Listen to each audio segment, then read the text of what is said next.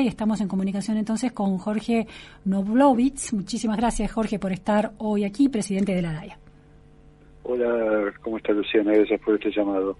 Jorge, eh, la DAIA y mm, a través de suyo ha establecido algunos eh, matices interesantes en toda esta convulsión política que se viene dando a partir del atentado de la semana pasada uno de ellos tiene que ver con la figura del el discurso del odio.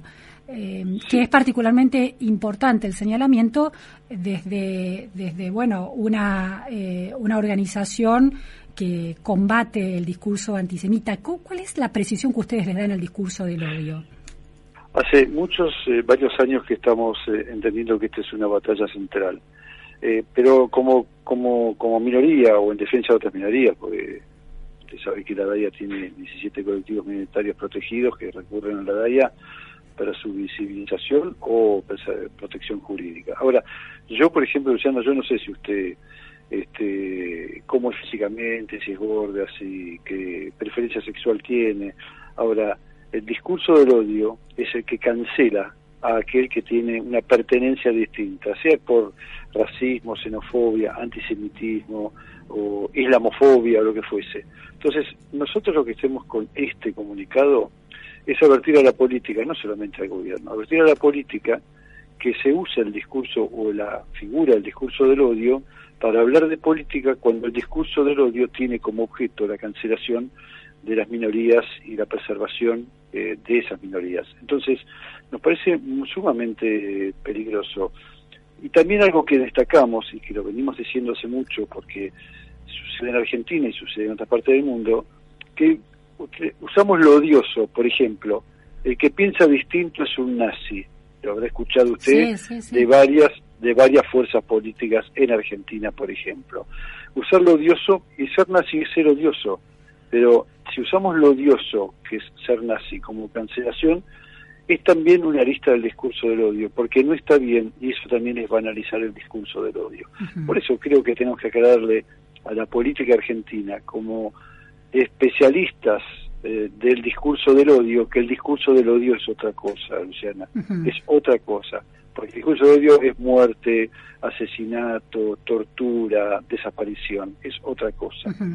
Cuando usted hace esta distinción entre un discurso político y, e minorías eh, identitarias. ¿La idea de identidad eh, es, es, importante en la definición de lo que es un discurso de odio? Si cancelamos, si nosotros negamos al, a la minoría la pertenencia y pretendemos que esa minoría forma parte del todo, eso es discurso de odio, porque no le damos la posibilidad de expresarse religiosamente, eh, o eh, filosóficamente exhibir sus ideas como corresponde en una sociedad democrática. Es un debate académico, pero eh, nosotros también tenemos un debate académico sobre qué derecho es el que se preserva. El derecho a la libertad de expresión, por ejemplo, todo el mundo tiene derecho a decir cualquier cosa. ¿Qué jerarquía constitucional tiene ese derecho contra el derecho a la libertad, a la vida y a la dignidad? Hay una, a partir de toda la discusión que ha disparado ya hace unos años esta idea de la cultura woke, la cultura de la cancelación, eh, por las vueltas y los rulos que va dando ese debate hoy en día hay una eh, polémica más instalada y mejor argumentada también sobre que esa cultura de la cancelación que pretende eh, proteger los derechos eh, de ciertas minorías se ha convertido en una cultura censora de los de la libertad de expresión, por ejemplo. Eh, esta, y a partir de eso se ha, se ha construido un concepto que es el derecho a ofender y a ser ofendido. ¿Cuándo ese derecho a ofender y a ser ofendido se convierte en un discurso del odio y cuándo eso es un ejercicio apropiado del derecho a libertad de expresión? Bueno, para eso vamos a anclarnos en la, ley. Argentina tiene la ley 23.592, que es la ley antidiscriminatoria. Así que en Argentina está penal, penalizada esa, esa cancelación o esa pretensión de acallar a las minorías, porque hay discursos que son, es decir, yo creo que los disensos nos enriquecen, las diferencias nos enriquecen. Por eso no tenemos que hablar de tolerancia al otro, tenemos que hablar de diversidad Cuando en el discurso no existe la diversidad, Luciana, con el discurso lo que existe es la pretensión dogmática, eso es discurso de odio. Entonces, eso tiene que ser sancionado y no puede ser emitido, pero tiene que ser sancionado políticamente y jurídicamente, como dice la ley discriminatoria argentina, que en eso es maravillosa. A ver, es difícil eh, en esta Argentina polarizada, donde la percepción personal eh, elude la capacidad de entender la posición del otro, esa idea de esa distinción, esa discriminación fina entre qué es discurso del odio y qué es la libertad de eh, cuestionar abiertamente y tajantemente al otro por un pensamiento que parece revulsivo para quien enuncia esa crítica. eso es dogmatismo, exactamente, eso es dogmatismo. Eso es intolerancia. Pero eso no es, no es punible por la justicia, digo, el dogmatismo. No, no, eso no, eso es pensamiento distinto, eso no es discurso de odio. Eso es no tolerar lo que el otro piensa, es no tolerar, eso pasa, como decía un escritor famoso, que para el dogmático el que piensa distinto es un traidor. El que piensa distinto bienvenido sea. Yo tengo una organización en la DAIA con 30 personas en el Consejo Directivo, donde 30 personas piensan distintas porque soy delegación de instituciones. Algunos han votado a unos, otros han votado a otros, y algunos son eh, más eh, observantes y otros menos. Lo que tengo que hacer es administrar el mejor discurso para todos, eh, Luciana, eso es lo que tiene que hacer Argentina. Nosotros tenemos que ser, aceptar el discurso del otro debatir con el otro en los mejores términos y no cancelar al otro, porque si no es difícil la adquisición ideológica de todo esto y la práctica democrática. Claro, claro. En principio, el otro tiene derecho a plantear sus diferencias y si entra en un ingreso y si ingresa eh, más claramente a la zona del discurso del odio, será la justicia la que lo determine. A mí me encanta el debate, me encanta el debate porque me encanta. Yo no voy a estar todo el tiempo con gente que piensa como yo. A mí me encanta que me iluminen, porque ¿por qué no voy a pensar que el otro en algunas cosas tiene razón?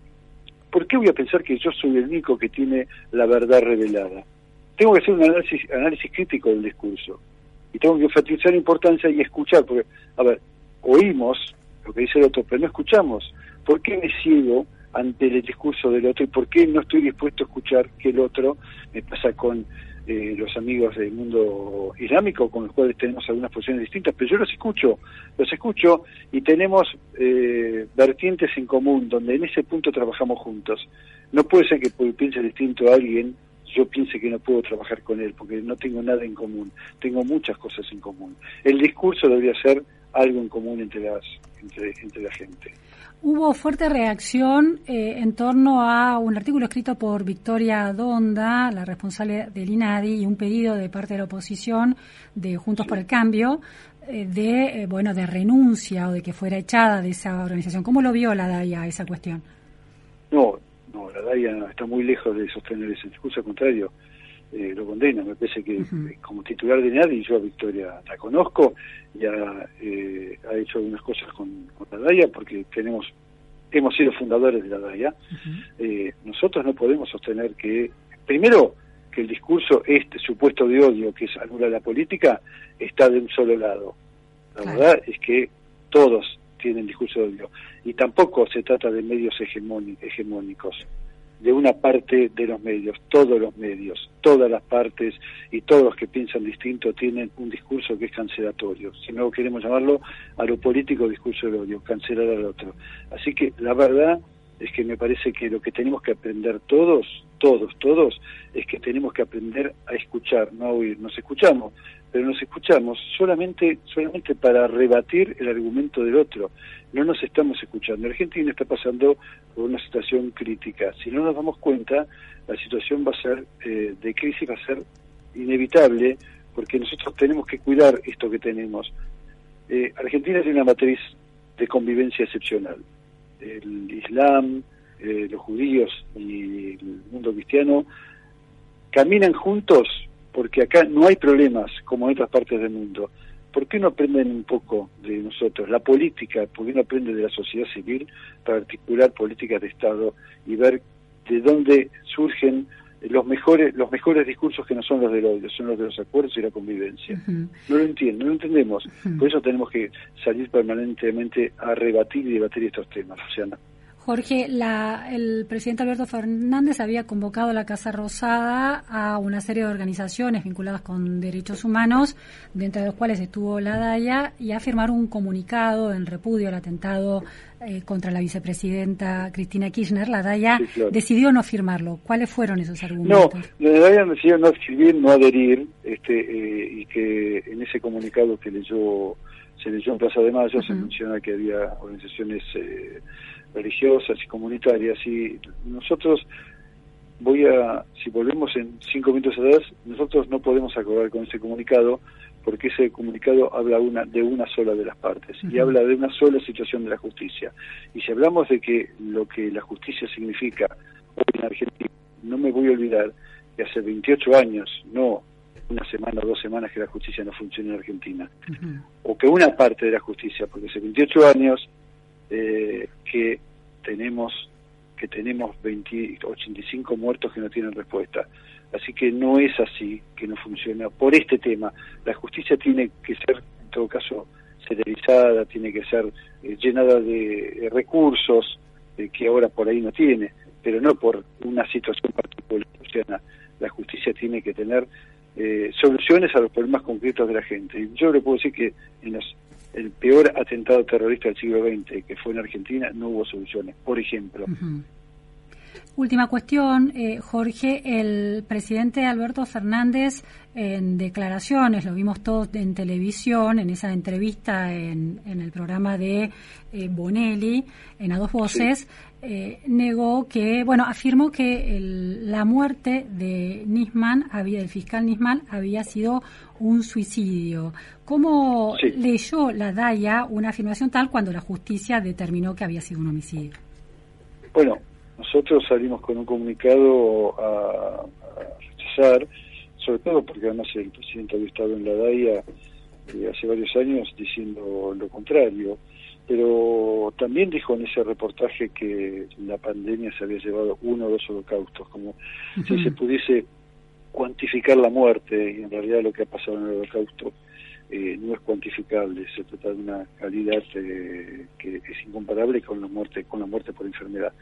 Así que, bueno, forma parte de las cosas que nosotros en la DAIA queremos poner en valor, la vida, la convivencia eh, y nada, la posibilidad de tener un futuro todos juntos para que tengamos la posibilidad de, acuerdos y no estar perder el tiempo en las peleas sino en la construcción, porque si no nos tomamos reactivos. Y la verdad es que en este momento en Argentina lo que tenemos que hacer es tratar de tornarnos proactivos. Ahora, le, hago esta última pregunta, Jorge. En una, eh, en un uno de los polos de esta de este escenario político, me refiero al oficialismo, hay por un lado una voluntad de construir una identidad política a partir de la diferenciación muy contundente con los otros, esta idea de del conflicto, esta idea agonal de la política en la que la confrontación es clave. Eso complica el diálogo entre todas las minorías, eh, porque en definitiva cada sector político o cada sector identitario respecto del total de la población es una minoría. Una matriz conceptual, retórica, política como esa, ¿vuelve más difícil una concepción como la que usted plantea de diversidad y de diálogo de la diversidad? Sí, hoy no. Sí, porque eh, cuando desde la cúpula se emiten estos discursos, digo, desde la cúpula de cualquier partido político, de cualquier adscripción política, porque toca ambas partes. Sí, complica porque el ejemplo es malo. Ahora, no porque en realidad nosotros, eh, con las otras comunidades o con otras organizaciones de sociedad civil, sabemos que ese no es el camino y lo tenemos muy en claro. Así que nosotros no tomamos ese ejemplo y lo que hacemos es tratar de dar otros ejemplos como que como lo que estamos haciendo, tratar de estar juntos y de compartir juntos el verdadero discurso del odio, que no es el que nos quieren plantear. Muy claro, muchísimas gracias, Jorge. A ustedes, hasta luego.